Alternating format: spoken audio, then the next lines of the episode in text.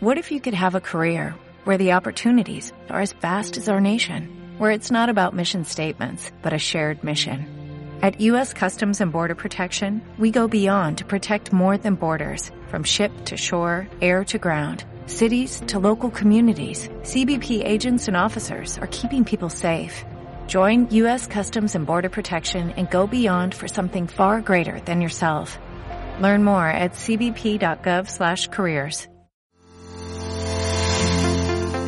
Al ritmo deportivo por Golfo Radio 98.3 FM. Bienvenidos al ritmo deportivo y con el gran circuito internacional de Losail como gran capital del mundo de la velocidad. Arrancamos. No questions about it.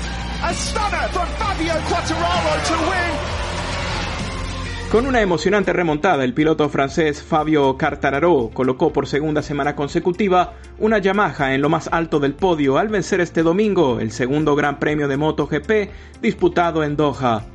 El corredor del Monster Energy fue una muestra de inteligencia y resistencia. Tras partir de quinto en la grilla de salida, pudo tomar el liderato y faltando un par de giros, logró aguantar la presión que impuso Joan Sarko y Jorge Martín del Pramac Racing, quienes arribaron segundo y tercero respectivamente. Gracias a esa posición de escolta, el galo Joan Sarko asumió el liderato de la tabla de pilotos con 40 puntos, seguido por Cartararo con 36, mientras que el español Maverick Viñales, quinto lugar ayer, marcha tercero con 36 tantos. Fueron dos semanas de intensa lucha en la que la estupenda organización y el cumplimiento de todas las medidas de seguridad y vacunación implementadas por la organización de Qatar resultaron de grandísimo valor para el espectáculo del motociclismo, haciendo del Estado el bastión mundial de la velocidad. Al ritmo deportivo, con Ernesto Vera. El otro que fue noticia pero de impacto negativo fue el líder Atlético de Madrid que resbaló 0-1 de visita frente al Sevilla en la continuación de la Liga Española de Fútbol con gol del volante argentino Marcos Acuña a los 70 minutos de juego. Momento complicado para los dirigidos por el entrenador argentino Diego Pablo Simeone, con solo tres triunfos en los últimos ocho compromisos y un plantel plagado de bajas. Bueno, también teníamos hoy a Torreira, a Savic, a Carrasco, a Joao, pero bueno, no hay, no son excusas. Yo creo que uno cuando forma una plantilla, forma una plantilla para competir. Creo que competimos bien en el segundo tiempo. El primer tiempo el entrenador no eligió bien la formación para poder hacer un buen partido y evidentemente en el segundo tiempo el equipo mejoró.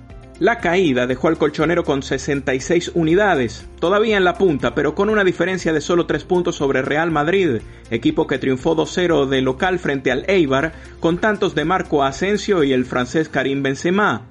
Mientras tanto, Barcelona hoy podría colocarse apenas a un punto, siempre y cuando derrote a Valladolid en choque que está pautado para esta tarde. Síguele el ritmo al deporte por Golfo Radio. Repasemos también cómo se movió la pelota en distintas partes de Europa. En Italia, el Inter de Milán ratificó su liderato al triunfar 0-1 versus Bolonia con gol del delantero belga Romelo Lukaku. Su más inmediato seguidor, su vecino AC Milan, no pasó del empate 1-1 frente a Sampdoria, que terminó con un hombre menos.